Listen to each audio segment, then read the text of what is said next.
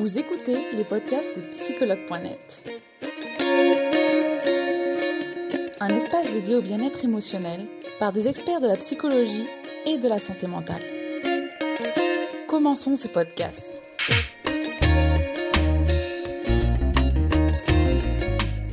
Bonjour. Bonjour Pierre, bienvenue. Comment vas-tu. Ça va très très bien. J'ai- J'avais hâte. Parfait. Bonjour Manu, bienvenue. Bonjour. Bonjour à tous les deux et merci d'avoir accepté de faire ce live. J'espère que vous allez bien tous les deux. Ouais, super. Alors comme toujours, avant de commencer un live, donc aujourd'hui on va faire ce live sur bien dans son corps, bien dans sa tête. Je vais vous demander de vous présenter et bien évidemment j'ai demandé à Manu Laurent donc de se présenter. Du coup, bah, je suis Manu Laurent, euh, j'ai 34 ans, je suis coach sportif de formation et coach de vie euh, et j'habite euh, à Lyon actuellement. Voilà. Super, merci Manu. Pierre, je vais te demander de te présenter même si tu as l'habitude. Alors moi je suis Pierre Dubol, je suis psychologue clinicien, donc je suis en cabinet libéral et je donne euh, quelques cours en centre de formation. Et euh, voilà, et puis vous pouvez me suivre sur Instagram sous le nom de Sexo Psycho. Super, merci, merci à tous les deux. Euh, merci donc spécialement aussi donc à, à Manu pour avoir accepté de faire ce live, euh, vu que tu es coach et c'est toujours intéressant donc d'avoir euh, des points de vue euh, sur le santé, la santé mentale et le bien-être. Donc merci d'avoir accepté de faire ce live. hein. Avec plaisir. Alors Manu justement, quelles sont tes clés à toi du bien-être selon toi? Alors pour moi, il y y a- il y a trois clés essentielles. C'est bah, le sport, forcément, c'est mon métier. Enfin, le sport et l'activité physique. C'est pas que le sport où on se fait justement du mal. Le but, c'est d'avoir plutôt un- une, une vision du sport comme un outil de bien-être. Euh. L'alimentation. Euh, là, c'est indispensable d'avoir une alimentation en fait qui réponde à nos besoins, euh, qui soit saine, gourmande, parce que bah, on aime bien manger et puis bah, c'est essentiel aussi euh, à notre bien-être. Euh, et le développement personnel, l'état d'esprit dans lequel on se trouve à l'instant T, qui évolue forcément tout au long de sa vie. Euh, voilà, c'est pour moi trois piliers indissociables, indispensables pour, euh, bah, pour être bien en fait dans, dans sa vie. D'accord. Quand tu nous dis activité physique, finalement, c'est que tu ne peux pas forcément dire sport parce que tu peux dire de la marche à pied, ça peut être marcher une heure par jour ou faire. euh, Ouais, tout à fait. En fait, moi, j'ai une vision où bah, le sport, c'est bien, c'est un outil. euh, j'ai- J'aime beaucoup ça, donc je peux pas non plus dire faut pas faire de sport, au contraire. Euh, mais voilà, souvent, on a tendance à voir le sport comme quelque chose de, difficile, de dur, de voilà, de presque conflictuel finalement, alors que bah, l'activité physique aussi, s'aérer, lever la tête, en fait, regarder le ciel et aller dehors et profiter de la nature, bah, c'est aussi se faire du bien physiquement, quoi, et. D'accord. D'accord, merci Manu. Euh, Pierre, est-ce que tu as d'autres clés quoi, de bien-être qui te semblent importantes à, citer? Je pense que celles qui ont été citées elles sont déjà pas mal parce qu'en fait elles, euh, elles mettent en avant euh, une notion assez importante, c'est le, le fait de décharger de la dopamine dans le cerveau, donc de faire des choses qui nous plaisent, des choses qui font sens pour nous. Euh, souvent en fait ces clés euh, sont forcément des clés porteuses dès l'instant on le fait réellement parce qu'on est en pleine conscience qu'on en a envie et non pas pour répondre à une certaine injonction. Donc euh, dès l'instant où en fait on a revenu un peu de tout ça et qu'on le fait sous son envie à soi, de la manière dont on souhaite, ça ne peut donner que du bien. Donc euh, dès l'instant ça donne du plaisir. D'accord. Manu, pourquoi justement bien se nourrir, c'est si important? La, nourriture, enfin l'alimentation de manière générale, euh, enfin, je trouve qu'on on- on a souvent eu tendance à pointer du doigt l'alimentation comme un, quelque chose en fait. euh, alors moi dans mon métier, principalement pour euh, perdre du poids. Du coup, on en a oublié que l'alimentation, avant tout, c'était quand même ce qui nous faisait vivre, que c'était bah, le point de départ de tout, c'est notre carburant. Et la manière dont on s'alimente, en fait, va répercuter sur l'ensemble de notre mode de vie, à savoir le sommeil, à savoir euh, l'é- l'état de stress dans lequel on est, euh, une bonne digestion, enfin, et, tous ces éléments en fait vont contribuer à se sentir bien euh, au-delà même du fait de, prendre ou de perdre du poids.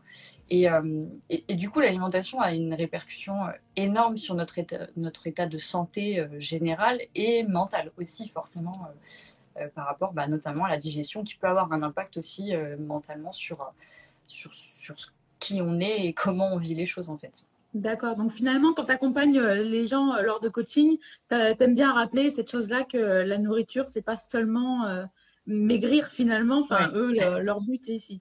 Oui, ouais, c'est important. Enfin, nous, les, premières choses, on est deux, nous, dans, notre méthode de coaching. Euh, nous, ce qu'on ce qu'on préconise, en fait, la première chose qu'on fait, en fait, on déconstruit l'idée que l'alimentation, c'est là uniquement pour servir à perdre du poids ou en prendre. Euh, nous, on revient au basique, en fait. Finalement, c'est assez simple.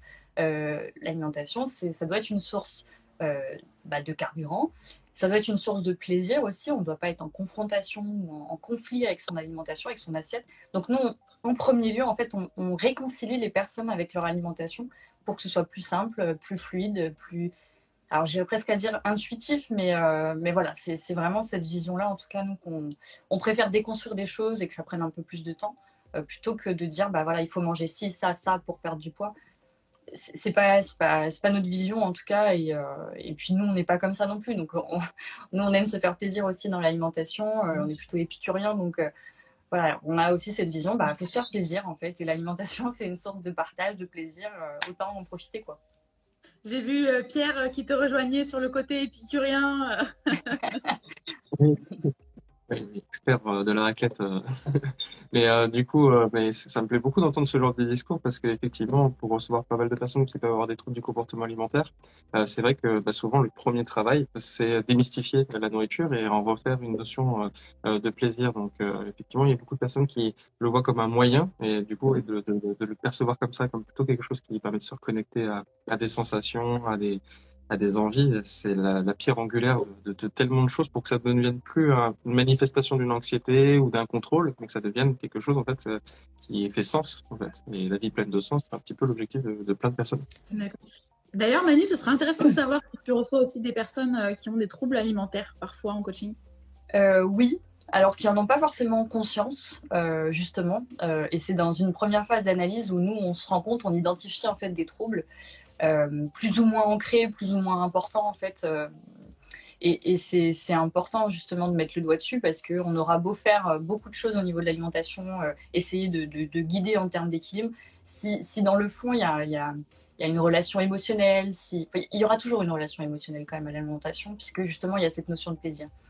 mais l'idée, c'est quand même de, d'enlever bah, toute cette charge mentale finalement autour de l'assiette et euh, démystifier effectivement, euh, comme tu disais, parce que c'est en fait, on nous a tellement dit de choses sur l'alimentation, il y a tellement de, d'informations, il y a tellement de, bah, d'injonctions aussi par rapport à l'alimentation, même dans l'éducation qu'on a reçue, dans la manière dont on a appris à manger, que, parfois ça met du temps aussi à déconstruire ça parce que c'est ancré profondément et ça a amené à des troubles sans même qu'on s'en rende compte en fait.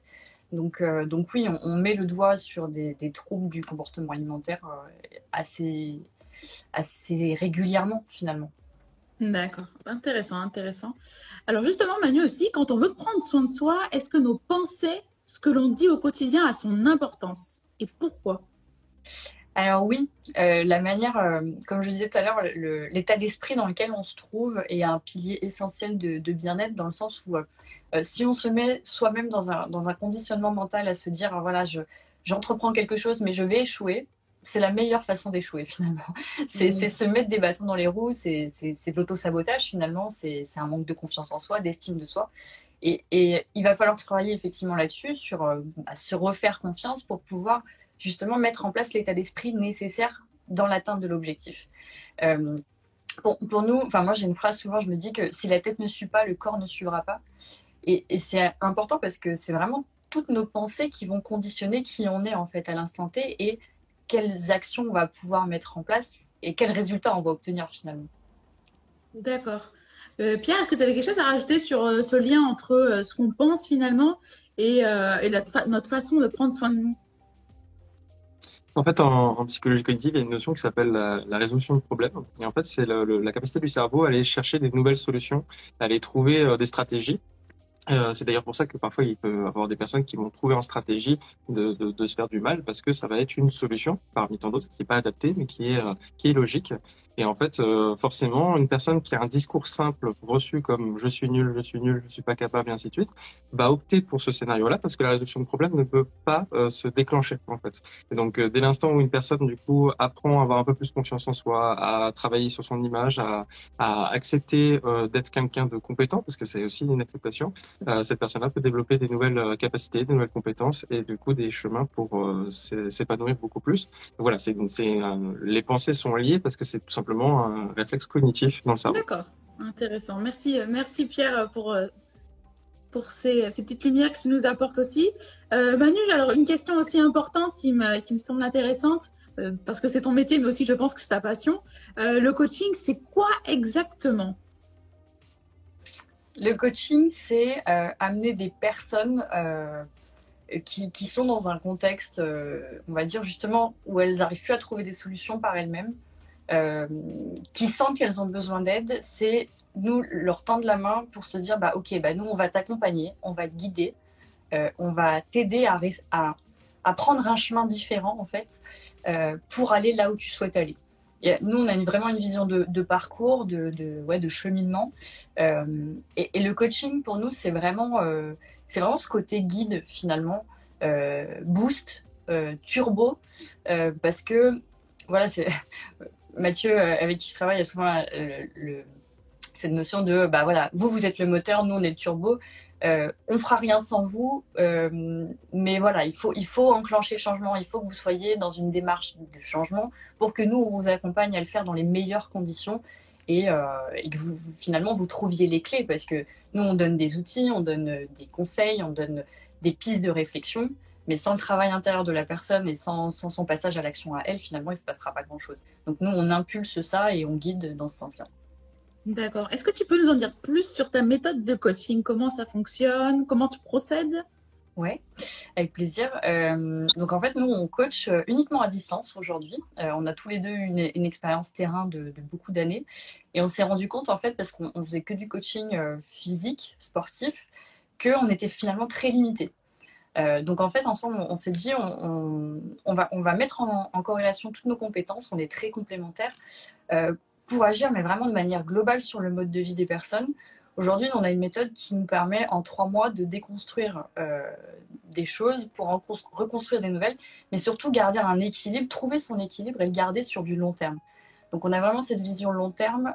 L'idée, donc on agit ensemble sur les trois piliers que j'ai cités tout à l'heure, à savoir bah, le sport, l'alimentation, le dev perso. Euh, on fait tout en distanciel, mais euh, finalement, on arrive à beaucoup plus de résultats en distanciel euh, parce qu'on a, on a des outils qui sont, qui sont adaptés. Ça nous permet de coacher dans le monde entier. on, a, on a des coachés même en Nouvelle-Calédonie. Enfin, c'est, c'est, assez cool aujourd'hui de pouvoir bosser comme ça. Et, principalement, pardon, vas-y. Non, j'allais dire, finalement, l'efficacité est la même, si ce n'est mieux, alors du coup. Ah bah aujourd'hui, on a plus de résultats en distanciel qu'en, juste en, en, agissant sur le sport, forcément, puisque là, on agit sur euh, l'ensemble du mode de vie et l'état d'esprit. Donc, euh, donc oui, on, on, se permet en fait euh, des, résultats qu'on n'aurait pas eu avant, parce qu'on agit, en fait, on n'agissait pas de manière globale, tout simplement. Donc, donc non, ouais, c'est, c'est intéressant de bosser comme ça. Et puis, on, on voit l'évolution des personnes qu'on accompagne. Enfin, c'est, le jour et la nuit. et en même temps, on sent que c'est ancré. On a des nouvelles au fur et à mesure, euh, des, maintenant des années, parce que ça fait deux ans qu'on coach comme ça. Euh, et, euh, et, on a des nouvelles, c'est top parce qu'on voit que les nouvelles habitudes sont ancrées, que qu'il y a moins de charge mentale, il y a moins de, de, parasitage. Les personnes se sont remises au centre des choses. C'est important aussi de, de, penser à soi, en fait. Nous, on les amène à penser à soi, à prendre du temps pour elles. Je dis elles parce qu'on accompagne que des femmes aujourd'hui ou des couples. Euh, mais, euh, mais voilà, c'est vraiment une démarche euh, ouais, globale de mode de vie. D'accord, merci, merci Manu pour cette explication. Pierre, justement, est-ce que toi tu as l'habitude de voir des personnes qui font du coaching aussi et qui viennent voir un psychologue? Est-ce qu'il y a des personnes qui les deux? Ah. Justement, peut-être ça peut, ça peut me permettre de, de, transmettre un peu un message que j'avais envie de profiter euh, aujourd'hui pour le faire, et la présence de, de Manu notamment. C'est euh, en fait c'est deux messages, c'est pardon et merci. c'est euh, en fait le premier c'est pardon parce que on peut voir que souvent les, il y a beaucoup de, de collègues, de, confrères, consoeurs, psychologues qui ont une mauvaise vision du coaching et peuvent être très violents. donc ça peut se trouver sur les réseaux, ça peut se trouver parfois dans, les, dans le réseau.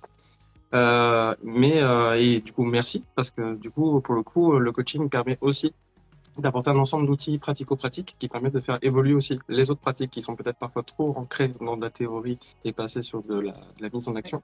Et, euh, et, je sais que moi, je travaille beaucoup avec des, co des coachs euh, du coup en, en réseau. Euh, je travaille aussi avec des psys qui sont aussi coachs, donc ça, c'est aussi une très grande richesse. Donc voilà, c'était juste pour dire que effectivement, ça peut arriver, mais qu'il y a encore un petit peu parfois des petites guéguerres. Mais de toute façon, la psychologie est souvent guéguerre avec beaucoup de personnes. donc c'est assez classique, mais voilà, c'est là quand on entend le discours de Manu, on sent tout de suite qu'il y a une passion et vraiment quelque chose qui est mis avec le, bah, j'allais dire le patient, et du coup bah, le coaché au, centre du soin, de l'accompagnement. Et euh, c'est ce qui devrait être tous les métiers d'accompagnement et de, et de, développement personnel et de, de, psychologie, de thérapie, c'est toujours euh, le patient ou euh, le client au centre. Donc euh, voilà, c'est pour ça qu'effectivement je travaille avec des coachs parce que c'est toujours très pertinent. D'accord. Alors merci à tous les deux déjà. Merci Manu d'avoir répondu à nos questions. Euh, on va passer aux questions euh, des utilisateurs et utilisatrices. Alors Manu, il y a Coralie qui nous dit en tant que coach sportif, pensez-vous que vous êtes un, un début de travail sur soi, écoute du corps et écoute du mental en tant que coach sportive, est-ce que je suis pas sûre de comprendre vraiment la question Est-ce que vous êtes un début de travail sur soi finalement? Est-ce que euh, le coaching finalement c'est un début de travail sur soi et après continuer sur une thérapie ou autre?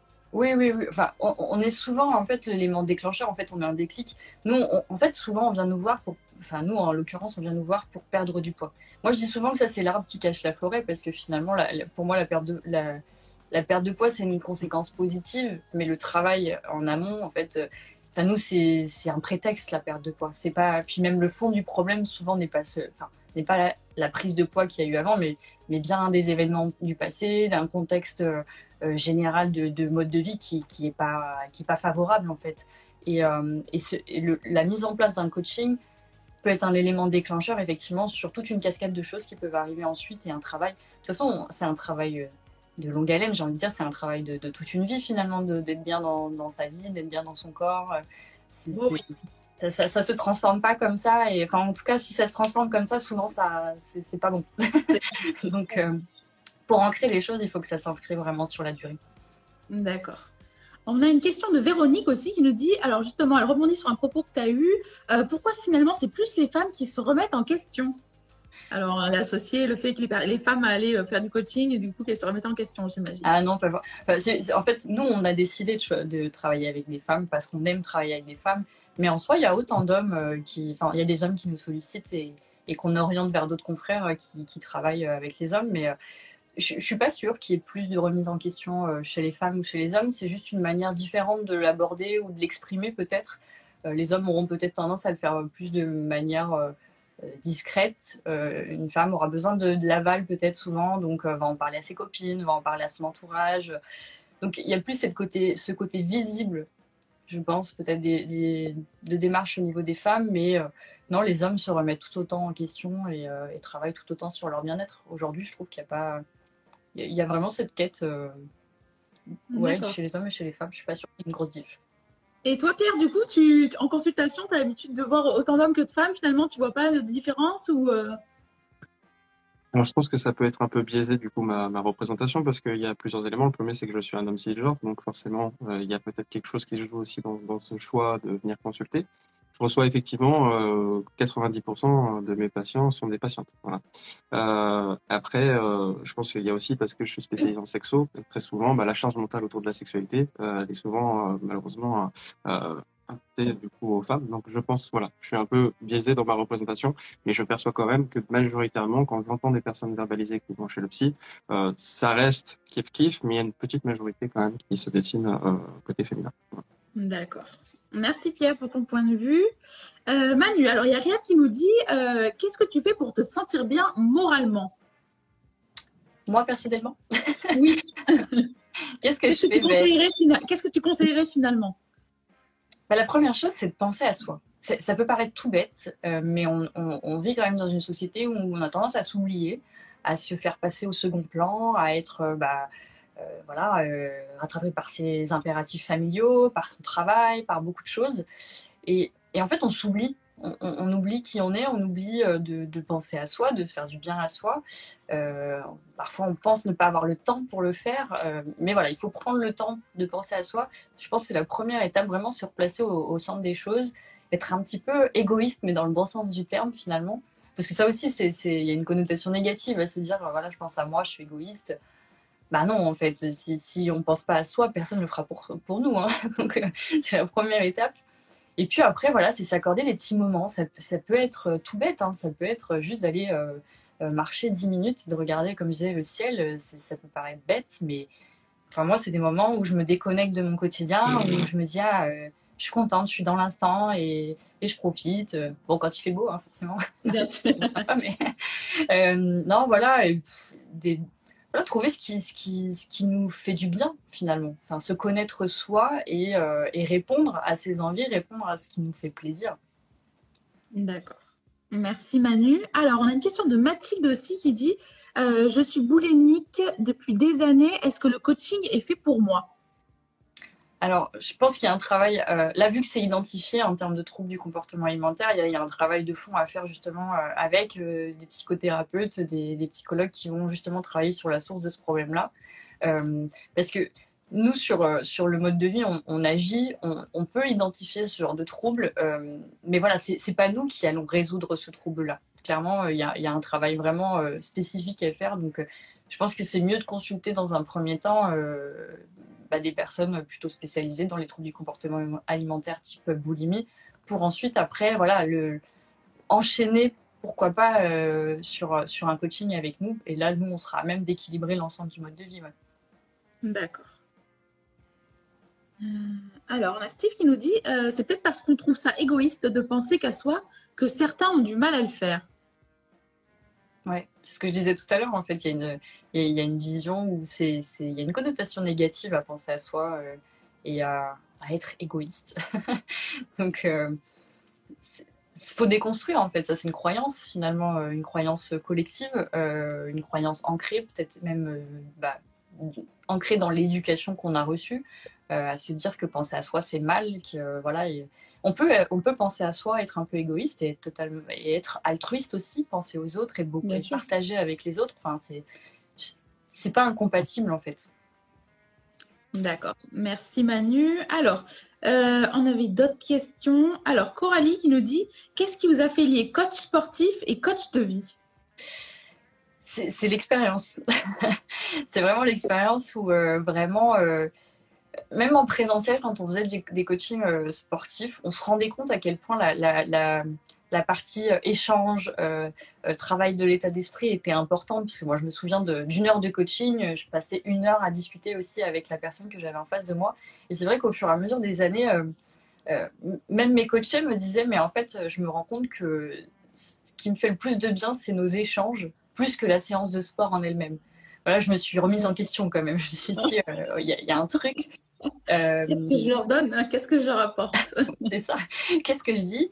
Et, en fait, on a, quand on, quand on s'est associé avec, euh, avec Mathieu, on a effectivement mis cette, ce constat en, en commun. On s'est dit, mais en fait, on, a, on agit au-delà du sport. On s'en rendait même pas compte. En fait, c'était une compétence euh, inconsciente pour le coup, à se dire, le sport, en fait, finalement, c'est un outil, c'est c'est un prétexte, encore une fois, mais le travail, il se fera sur le fond et sur, euh, sur vraiment euh, l'état d'esprit de la personne, en fait, l'aspect mental des choses. Donc, euh, donc c'est ce qui nous a amené, effectivement, à, être aujourd'hui autant coach sportif que coach de vie, finalement. D'accord.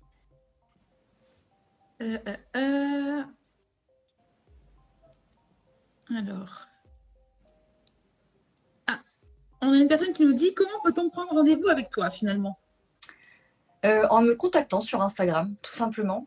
Euh, on fera déjà un petit échange parce que bah, nous, comme on le dit, on ne travaille pas avec tout le monde. L'idée, c'est d'être sûr de pouvoir euh, aider les personnes qu'on accompagne. Donc bah, avant ça, il faut qu'on fasse un point ensemble. Moi, que j'ai les éléments de situation, que je connaisse les objectifs. Et voilà, qu'on soit OK sur le, principe. Et puis après, on en, fait, c'est une première phase. Et puis après, on en discute ensemble au téléphone et euh, on fait un bilan euh, global et, euh, et voilà. D'accord, super. Alors, j'ai vu enfin une dernière question. En quoi consiste le changement de mindset? C'est vaste. c'est une question hyper, hyper vaste. le changement de mindset, c'est vraiment bah, c'est un peu comme on disait tout à l'heure, les, pensées influencent vraiment la manière dont on va visualiser les choses. Euh, c'est un peu l'histoire du verre à moitié vide, du verre à moitié plein. Euh, c'est se dire, bah voilà, dans quelle perception moi je vois les choses, donc de quel point de vue je me place aujourd'hui pour voir les choses la manière dont je les vis. Euh, au départ, en fait, quand on, quand on a un état d'esprit qui n'est pas forcément favorable ou positif, déjà il va falloir déconstruire ça en fait, même savoir pourquoi finalement on est, on est comme ça, parce qu'il y a toujours des raisons en fait qui expliquent un, état de mindset à un instant T. Euh, et euh, ce changement il va se faire de manière progressive parce que au départ ça va demander un effort, ça va demander de, se rendre compte, de prendre du recul et de se dire ah oui ok donc là je pense comme ça, ce serait mieux que je pense de cette manière là pour que ça m'amène à. Et, au fur et à mesure, en fait, c'est bah, un cercle vertueux, hein, pour le coup. Euh, plus on va penser de cette manière, plus instinctivement on pensera de cette manière. Et c'est comme ça qu'on adopte un état d'esprit euh, plus positif ou plus, euh, plus, plus, confiant, en fait. sachant qu'encore une fois, c'est pas non plus ancré, hein, on a des petites rechutes. voilà, il faut, il faut quand même faire un travail de, de, conscience, finalement. D'accord. Merci Manu d'avoir répondu. Merci Pierre aussi d'avoir répondu euh, aux questions. Euh, je sais que c'est c'est jamais des fois évident et en même temps c'est toujours enrichissant de répondre à toutes euh, les aux diverses questions des utilisateurs et utilisatrices. Donc merci à tous les deux d'avoir été présents pour ce live. je vais vous laisser tour à tour parler et, et, dire si jamais vous avez un petit message à faire passer aux personnes. Je vais commencer par toi Pierre du coup. Si jamais tu as un message à faire passer aujourd'hui. Non, mais euh, si ce n'est que bah, j'ai entendu pas mal de choses par Manu et que effectivement, euh, tout à l'heure à un moment on parlait de temporalité, de voir d'abord le pathologique avant peut-être se lancer. Moi, j'observe sur le terrain que parfois, c'est cette nouvelle démarche. Si on se sent dans un élan, ça peut être parfois super de peut-être faire les deux en même temps, de, se lancer euh, euh, sur sur deux fronts, alors sans se surcharger, sans que ça soit quelque chose qui soit trop euh, charge mentale. Mais voilà, il n'est pas incompatible de prendre soin de de la mise en action et en même temps d'aller creuser des choses du passé. parfois, ça peut servir un petit peu de motivateur l'un et l'autre. Donc voilà, les deux sont très très complémentaires. Et, euh, et puis, du coup, moi, je voudrais juste te dire que c'était passionnant d'écouter euh, la vision de Manu. Merci. Manu, alors, est-ce que tu aurais un message à faire passer? Bah déjà, merci pour l'invitation. Euh, C'était vraiment euh, cool de, de, pouvoir échanger avec vous. Euh, un message à faire passer que, ouais, se, se faire du bien à soi, c'est important. Euh, on n'a qu'une vie, on n'a qu'un corps. moi, je vois le corps comme, comme un ami, en fait, comme un compagnon de route. Euh, pas comme un ennemi. Euh, voilà, euh, l'alimentation c'est pareil. Enfin voilà, il y, a vraiment, je pense aujourd'hui une vraie notion de penser à soi et de se faire du bien, et c'est important, encore plus dans le contexte dans lequel on est aujourd'hui. pensez à vous, faites-vous du bien et, et, vous serez plus épanoui et plus serein par rapport à l'avenir. Et, et, voilà, ça demande un petit passage à l'action, changer des choses, mais, mais, voilà, nous on est effectivement là pour, pour vous accompagner dans cette démarche. Et, euh, et non, franchement, c'est cool de, de, pouvoir véhiculer ce genre de message parce que c'est important pour moi. Merci, merci à tous les deux pour vos gestes et la santé mentale. Euh, merci d'avoir été présent euh, lors de ce live sur Bien dans son corps, bien dans sa tête. Merci, merci vraiment du fond du cœur de ma part. merci beaucoup. Je, je, vous souhaite à tous les deux une belle journée et merci encore pour votre présence. Bonne journée. Bonne journée à tous les deux. Espérons que vous avez aimé le podcast d'aujourd'hui. Souvenez-vous que tous ces sujets sont disponibles sur notre site psychologue.net et que vous pouvez également voir la vidéo complète sur l'Instagram TV sur psychologue.net. Rendez-vous dans notre prochain podcast.